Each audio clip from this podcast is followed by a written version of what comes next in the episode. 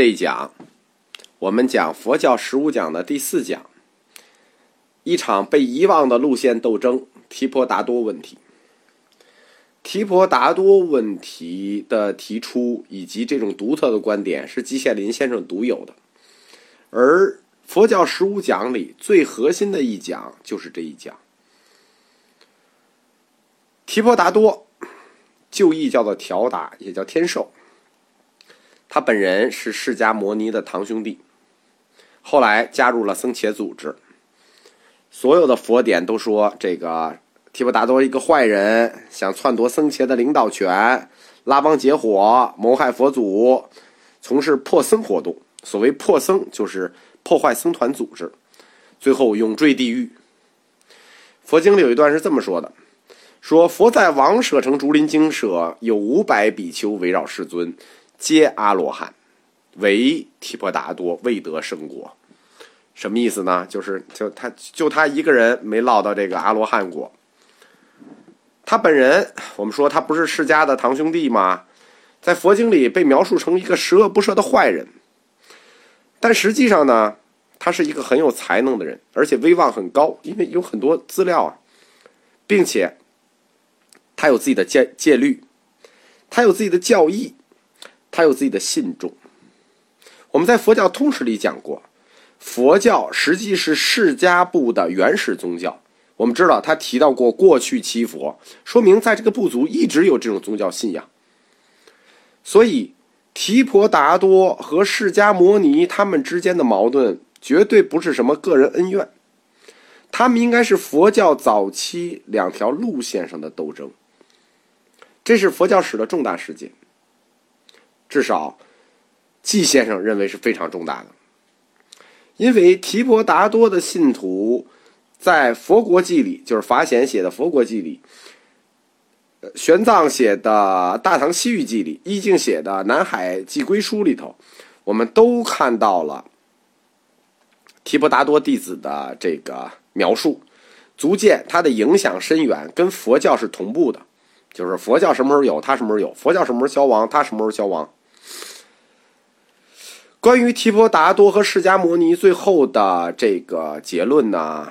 呃，季老用了一个一段非常可以看出他隐含意思的话，他是这么说的：说释迦摩尼最终成佛做祖了，高居于美轮美奂的大雄宝殿莲花座上，而提婆达多则成了不耻于人类的狗屎堆，成为了佛教的犹大。那这个不耻于人类的狗屎堆，这这个句话在文革时候常用。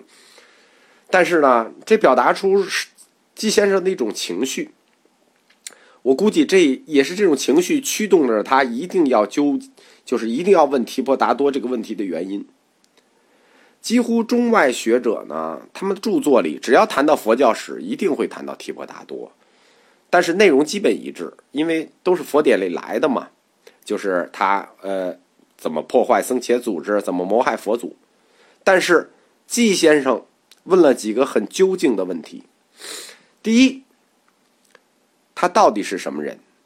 第二，他出于什么目的要去破僧？就是破僧团组织。第三，他的跟佛祖斗争的意义是什么？第四，提婆达多与释迦摩尼的斗争对今后的佛教史到底产生了什么影响？这个四个问题实际都是很逼近核心的问题啊。在提到这个问题之前，季先生先列举了学界其他人对提婆达多的研究。他首先举了国内，我们说国内有三位巨匠，他举了另一位巨匠吕澄先生的书，就是《印度佛教史略》。吕澄先生认为提婆达多并不是佛教徒，他认为他是耆那教徒，自称大师。季羡林先生就直就是说了说，然后直接就说，吕澄先生的观点是错误的，水平不高。这这个其实这么点说是很直接啊，有点伤人。然后说完国内，季先生又举了八部国际上的著作，都是重量级的。呃，两部一部英国学者的，一部荷兰学者的，两部德国学者的，一部比利时学者的，两部印度本土学者的，一部加拿大学者的。就是说，把国际上研究印度佛教史重量级的著作八部全拿出来了，然后呢，分裂了一些细节。列完了之后，季老用了一句很普通的话，给所有的人做了一个定论，叫“欧美与印度的研究水平不过如此，一目了然”。哪部书也没从真正意义上认识到提婆达多这件事在佛教史上的重要意义。他这个点评挺吓人的啊，一瞬间就是王者气象。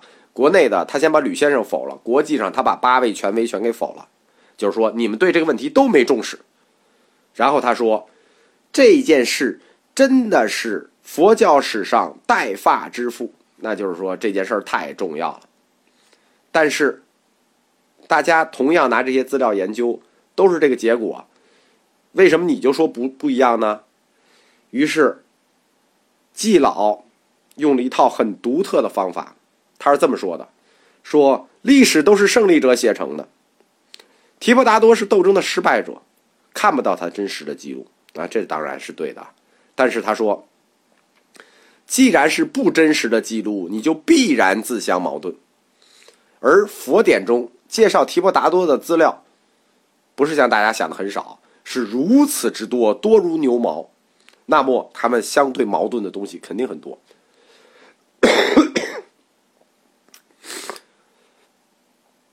整个对提婆达多与释迦摩尼的矛盾剖析，季老是从唐朝易经的《说一切有部破僧事》这本书入手的。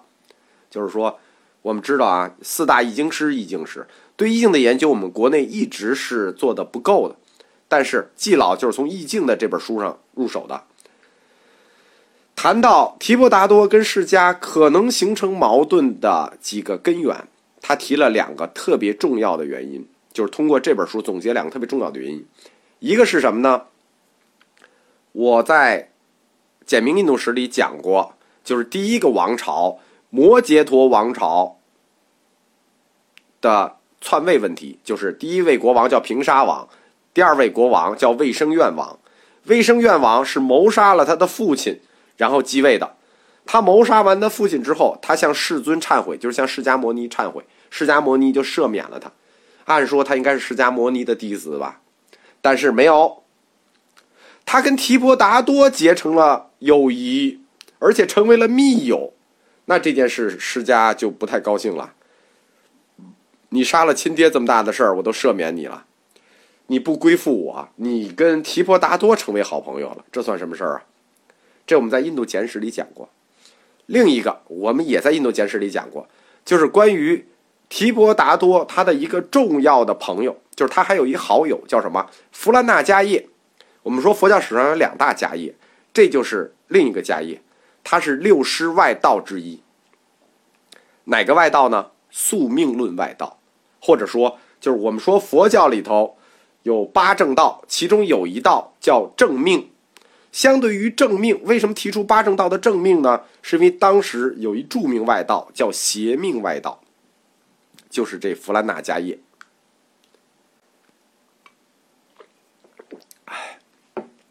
这说明什么问题呢？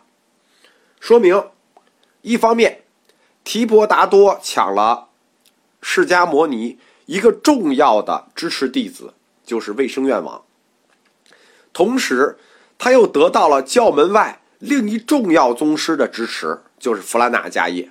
所以，释迦摩尼与提婆达多的翻脸就在眼前了。在讲法的时候，佛祖多次斥骂提婆达多，而且诅咒他：“你必坠地狱。”提婆达多也不干，索性一不做二不休。另立无法，就是自称教门；另立无法，就是你是佛教，我也是佛教。你有什么四法，我有五法，而且他的五法说的很厉害了。他是这么说的：他告诉自己的徒众说：“尔等应知，沙门乔达摩悉达多及诸徒众。”你看，他是点名说的。说你们要知道啊，那个沙门他不说他是佛教，因为我们说佛教是沙门运动的一部分，他直接就点名说沙门乔达摩及诸徒众，然后一大段古文，我给大家翻译一下啊，就是闲食乳酪，我等从今更不应食，什么意思？就是第一段就是说以后我们不能吃肉，也不能喝奶，为什么呢？因为要考虑到这个这个这个生灵的痛苦，要考虑到婴儿的痛苦，我们不能吃肉，也不能吃奶。第二条是什么呢？我们不能吃鱼，为什么？又是沙门乔达摩悉达多听食鱼肉，我等从今更不应食。什么意思呢？就是说他他们不光吃肉，他们不光喝奶，他们还吃鱼。我们也他那个肉是动物肉啊，这个是鱼肉，我们以后也不能吃鱼。然后这是第二条，第三条，又沙门乔达摩听食其言，我等更不应食，不吃盐，奇怪不奇怪？不奇怪。所以说，吕先生说他是耆那教啊，这是有可能的。为什么？耆那教就认为这个土的微尘里有很多生命，就是说喝杯水，你记得以前说喝杯水里头也有多少个生命？这实际是耆那教来的。所以说我们都不能吃盐，因为海晒的盐里头有很多小生命。又一个说沙门乔达摩受用衣啊，就是穿好衣服，我等更不应，就我们以后就得穿破衣服。为什么？要怜惜纺织师工作劳动之苦。又沙门乔达摩住阿兰若，什么意思？就是这个乔达摩住在好地方，我等更不应住。就是他提出了五条，全部是针对释迦摩尼的，而且每条都点着名说。因为当然了，这个也不怪他啊，因为这个佛祖释迦摩尼在说提婆达多的时候也是这么着。沙门提婆达多必坠地狱啊，必坠火坑啊，必坠什么啊？永世不得超生。反正呃，诅诅咒也很恶毒。所以说，这个提婆达多翻身对乔达摩，他也不是很客气，就是指出来：你吃肉，你喝奶，你吃鱼，你穿好衣服，你住好房子。这五条其实都挺挺尖锐的啊，直接就说你这五条我们都不干。这就是提婆达多的另立无法，就是你吃肉，我们不吃肉；你吃鱼，我们不吃鱼；你吃盐，我们不吃盐；你穿好衣服，我们不穿好衣服；你住好地方，我们住住贼远的垃圾地方，我们就坐树底下，我们都不住屋子。这听着革命性很强啊！但是世尊怎么回应啊？世尊回应的很巧妙，他只要谈到这个。提婆达多另立的无法就强调说：“若依我法者，皆得离大苦难；若依提婆达多者，皆在苦难中。”听见没有？就他不说谁的法好，谁的法不好。他说：“你只要按我的法，离大苦难；你要按提婆达多的法，你就在苦难里。”然后第二点，他强调什么呀？他强调提婆达多多愚痴。他说：“非。”非但今世愚痴，往时亦然，彼世亦然。什么意思？就是说，提婆达多他不光是现在傻，他过去也傻，他未来还傻，他一直傻。然后，释迦这个他就讲了几个故事。其实我们就说，印度人的文学创作能力，看他那两大史诗就知道，他的文学创作能力很强。我们经常说啊，在佛教四框架理论里，最有力量的其实不是佛教神学，不是佛教哲学，是什么？是佛教文学，是佛教小故事，佛教文学才是佛教传播里的最有力量的。看见没有？它又是这个里头就用了佛教本身故事。但是，根据记载啊，虽然这个佛经里有很多记载，但是提婆达多还是很有感染力。他愣从世尊的僧伽组织里拖走了五百比丘，什么意思？世尊释迦牟尼入灭的时候，本来应该有一千比丘。最后不怎么变成五百罗汉了？因为那五百罗汉被提婆达多给拉走了，所以我们要解释一下这个提婆达多关于破僧，就是破僧团这件事的具体含义，就是他到底干了什么就破僧了。僧伽这个词是从梵文和巴利文来的，就是它的意思是一致的。僧伽不是一个单纯词，它有区别。有大僧伽，有小僧伽。什么叫大僧伽？大僧伽所有的和尚加在一块儿，这叫大僧伽，是指整个佛教组织三宝之一，佛法僧三宝之一。我们一般理解的僧伽破僧伽，以为是这个大僧伽，不是的。提婆达多破的是小僧伽。什么叫小僧伽？就是僧伽小组。就是那个家呀，就是也念伽也念家，僧家小组。这样就是几个和尚就能组织一个小组，几个和尚就能组织一个小组。在佛教里头，僧伽小组是怎么规定的呢？四个和尚就有点像我们说，怎么几多少个人能组织一个党支部？最起码你得仨人吧。一个僧伽小组最少要有四个人，少了不行。三个和尚你都不能组成小组。所谓破僧，破的就是这种小僧伽。小僧且里头就有一个如何行动、谁的意见做主导的问题。一般情况，小僧且采取多数决定制，投票。小僧且和尚是用木木板来投票的。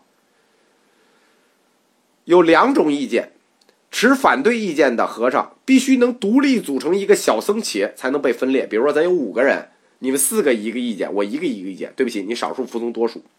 你七个人。我四个人一个意见，你三个人一个意见，对不起，你也不能分开。为什么？因为少数服从多数，你三个人分出去，你不能形成一个组织。大家懂什么意思了吗？如果要分成两半儿的话，必须至少有八个人，每个组织分开是四个人。但是你四对四，这也不行，这不能叫分裂僧切，这只能叫意见分歧，就是一半人同意这个，一半人同意这个。什么时候才能出现？僧伽分离呢，至少九个和尚，这时候五个和尚一组，四个和尚一组，这样就可以出现了破僧，就是你们四个意见不一样，你们能组织成一个单位，那你们就干脆分离出去好了。我们五个一样，我们就合在一块儿。当八个人的时候，为什么不能这么分呢？他就是说他是这么规定的，八个人只能叫意见分歧，他还不能分，必须最后再多出一个人，九个人五分四。这样就出现了破僧这种行为。破僧是一个佛教内部很独特的概念啊，不是像大家想的说分裂僧团，把一个人分出去了，把三个人分出去了，不是这样的。就是说，超过九个人的组织分裂成两个到三个，这才叫破僧。实际就是出现了不同意见，不同意见又形成了一个单独组织，这种情况就叫破僧。大家理解了吧？破僧解释清楚了吧？实际上。解释清楚破僧就明白提婆达多要干什么？提婆达多就是要民主投票，对吧？就是他不同意少数服从多数这件事情，他也不同意谁绝对领导这件事情。他的意思是我们几个既然有这个意见，我们已经达到了组织标准了，我们就得按我们自己的干。这大陆不是，大陆是说少数服从多数，你们保留意见吧。多数的暴政，在现代政治学上，这叫多数的暴政。但是提婆达多的意思我们不能同意，说提婆达多是一自由派嘛，所以他跟佛陀的分裂实际是一个要求这个自由，一个要求集权。佛陀要求集权，呃，提婆达多要求自由。所以从这一点上，我们可以看出来，季先生为什么揪着这个问题不放在谈？我觉得他是有所指的。甭管怎么说，提婆达多。在僧团组织中享有极高的威望，至少一度是这样啊。而且他也受到如来大弟子的种种赞叹，那佛经里也有。但是因为意见不同，他就加速了跟释迦牟尼的分道扬镳过程。而且他也有神通，释迦曾经如来说过嘛：“提婆达多先有神通，他还先有神通了。”我们说，季先生问过一个问题，说他到底是个什么人？提婆达多是不是一个失道寡助的人？就是一个坏人，就特别坏。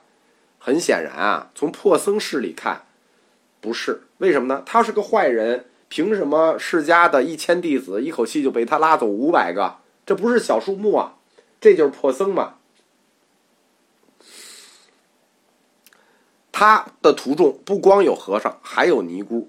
如果他是个失道寡助的，他不可能有这么多徒众。法显在写《佛国记》，就是公元五世纪初的时候，五百多年，五百年初的时候，他到居萨罗国的舍卫城，见到说叫调达亦有重在，供养过去三佛，唯不供养释迦文佛。就是说，在《佛国记》的时候，居萨罗舍卫城附近还到处都是调达的弟子，提婆达多的弟子。他们也供养佛，就没有释迦摩尼的位置。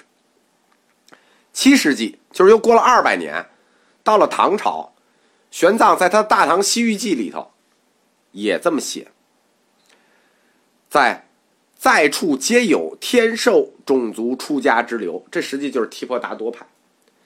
在同一个世纪，易经也来到印度。根据易经的说，一切有部百一结魔里头也说说提婆达多人数之众，布域之大，可见就是说这不光佛教徒很多，当地提婆达多的弟子也很多。后面就没有他们的消息了嘛。实际后面不光是没有他们的消息，佛教很快消息也就没有了。法显是在公元五世纪。玄奘和义净是在公元七世纪，都在印度本地见到了很多提婆达多派的僧人。公元七世纪，据提婆达多的生存时间已经有一千二三百年的历史了。可是被释迦摩尼打入地狱的提婆达多派的和尚还在活动，这件事简直是不可思议。